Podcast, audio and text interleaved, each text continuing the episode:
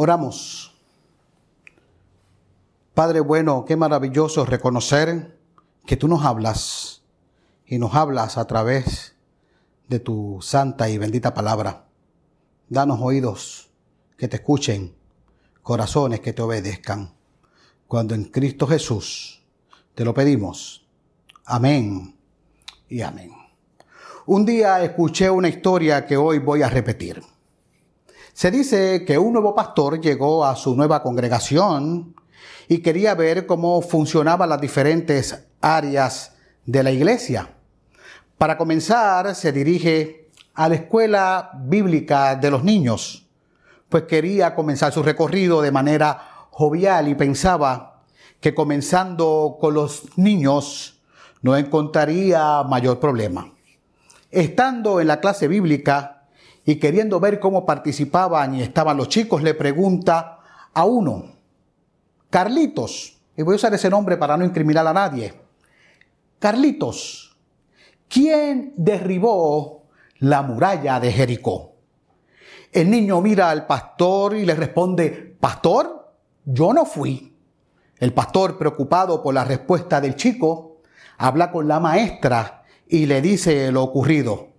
Y ella sorprendida le responde, Pastor, es que usted todavía no conoce al chico, pero yo le puedo asegurar que con respecto a Carlitos, él no derribó esa muralla. Preocupado, el pastor va donde la directora de la escuela bíblica y le trae la inquietud. Y ella le dice, ay pastor, no se preocupe por Carlitos, yo pongo las manos en el fuego le han dicho la verdad. Finalmente, no creyendo la situación, el pastor va al consistorio de la iglesia como último recurso y preocupado les plantea la situación con relación a Carlitos, la pregunta, la muralla, la maestra, la directora, etc. Y ellos le dicen, no se preocupe, nosotros tomaremos carta en el asunto. Luego de discutir el tema, le dicen al pastor, hemos discutido el tema y llegamos a una conclusión. Definitivamente sabemos y estamos de acuerdo que Carlitos no derribó la muralla esa. Pero si nos entregan un informe detallado de los daños, estamos dispuestos a entregar un cheque para las reparaciones. ¿Quién derribó la muralla? Hoy continuamos con la historia maravillosa de Josué y a manera de rasgos generales, ¿qué hemos visto sobre Josué hasta ahora? Josué fue el encargado de guiar el pueblo de Dios hacia la tierra prometida, luego de la muerte de Moisés. Y para ello se iba preparando, iba guiando al pueblo. Pero entre la tierra prometida se encontraba la ciudad de Jericó una de las ciudades más antiguas y fortificadas. Tenía murallas para protegerla y ese muro rodeaba la ciudad. En esta ciudad habitaban los cananeos. Y aunque esta no era una ciudad grande, era una ciudad importante, pues era un símbolo de poder, de fuerza militar, y los cananeos la consideraban invencible. Por lo que Josué envió espías a la ciudad para ver la situación. Y ya se habló lo que pasó con Raab y cómo ésta ayudó a los espías de Josué y la promesa que le hicieron de protegerla por ayudarlos.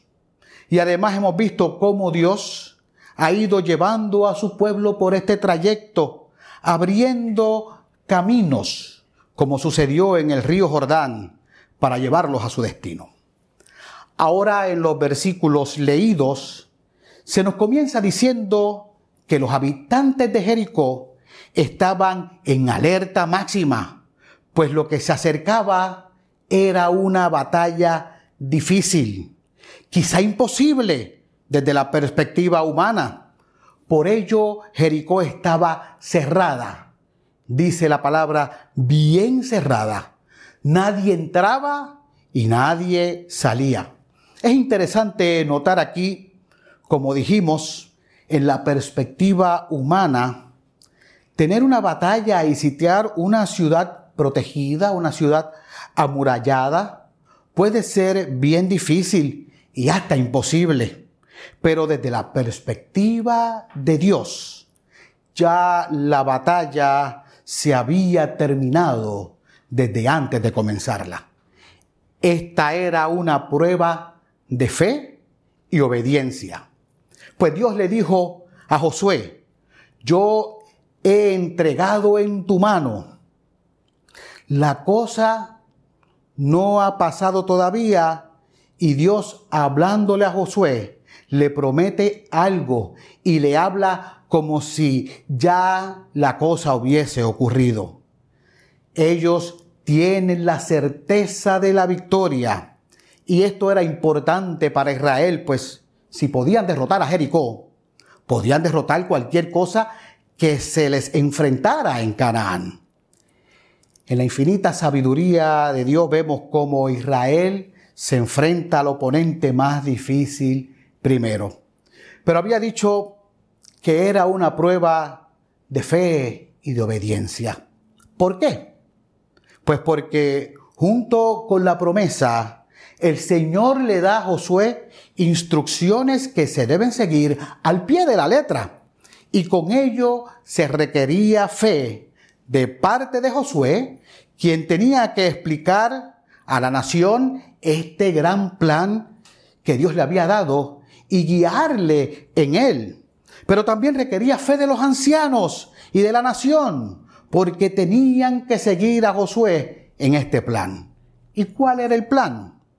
Uno que para cualquiera que tuviera dos dedos de frente, como se dice por ahí, no tenía absolutamente nada de sentido de acuerdo con la inteligencia militar.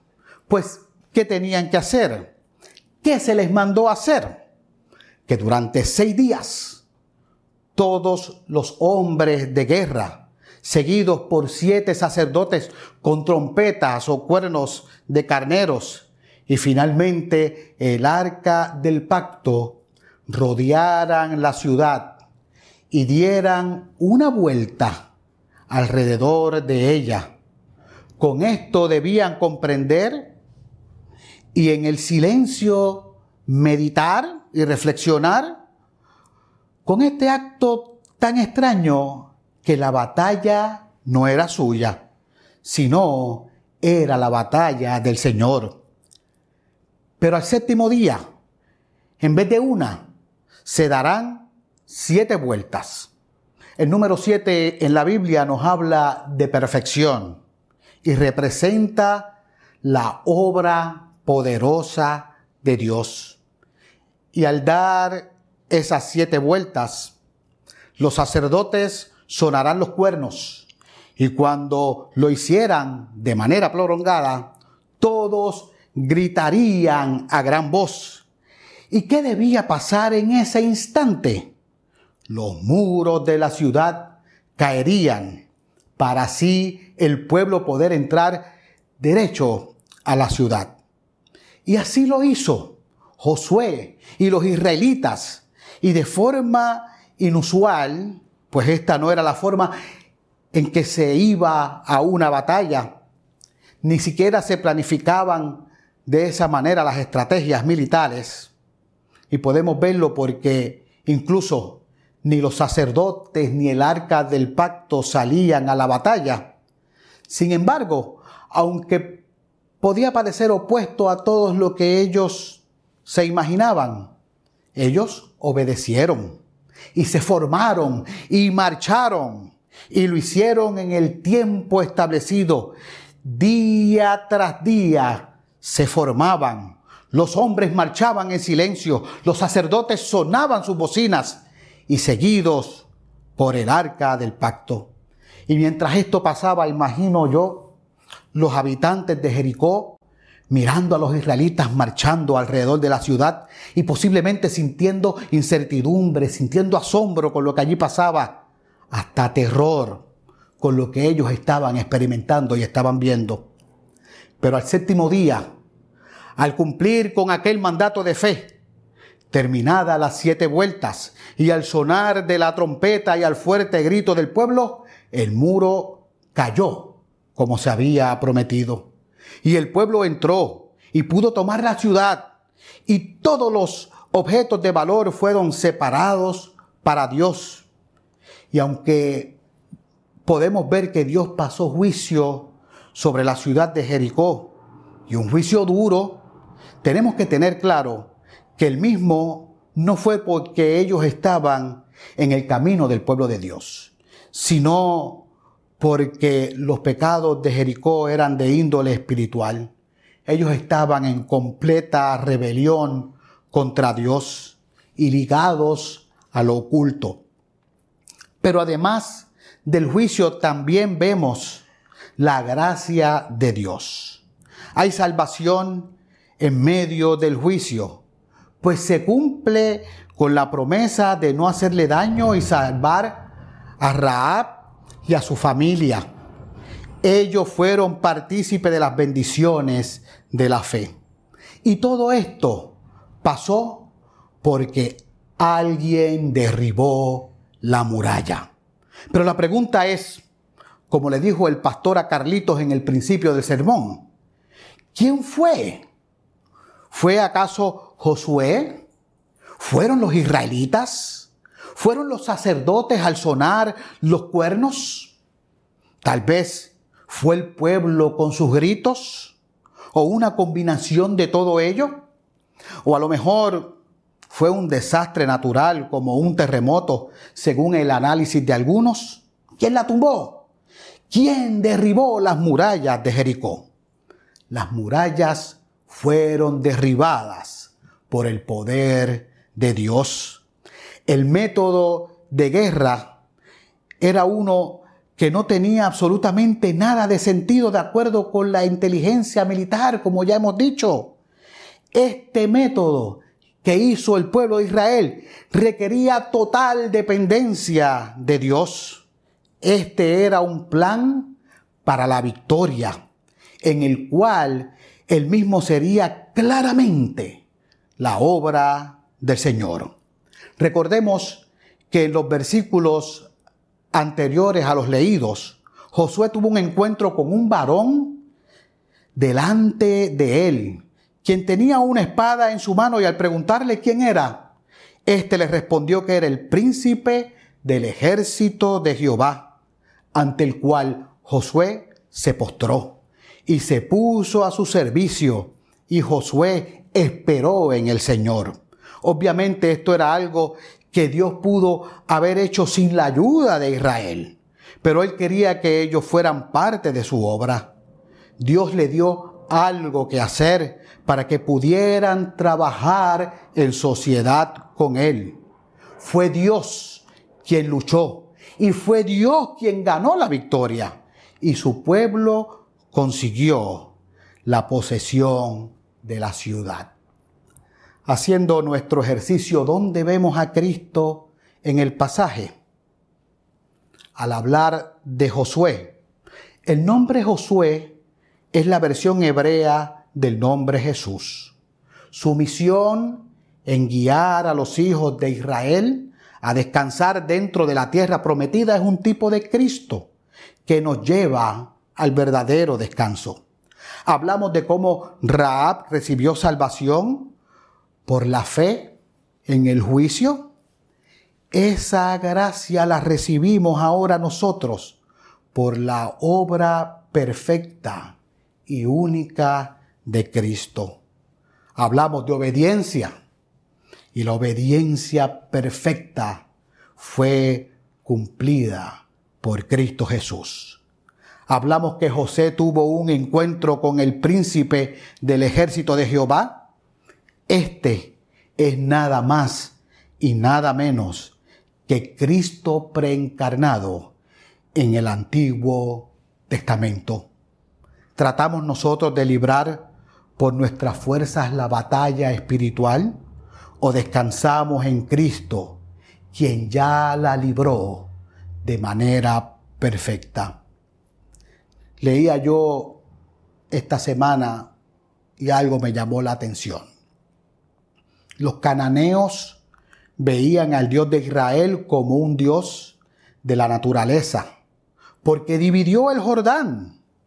Lo veían como un Dios de guerra, porque derrotó a Seón y Og, pero no lo consideraban como un Dios de fortaleza que podía conquistar una ciudad amurallada.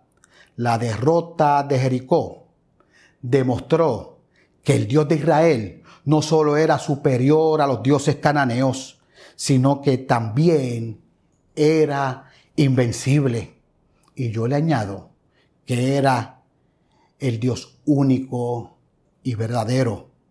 A Él y solo a Él sea la gloria. A Él sea la honra. Amén. Gracias Padre por tu palabra. Gracias porque reconocemos que en Cristo Jesús todo está cumplido, que Él obtuvo la victoria en nuestras batallas, que no tenemos que esforzarnos, sino que podemos descansar en Cristo Jesús, por quien oramos. Amén y amén.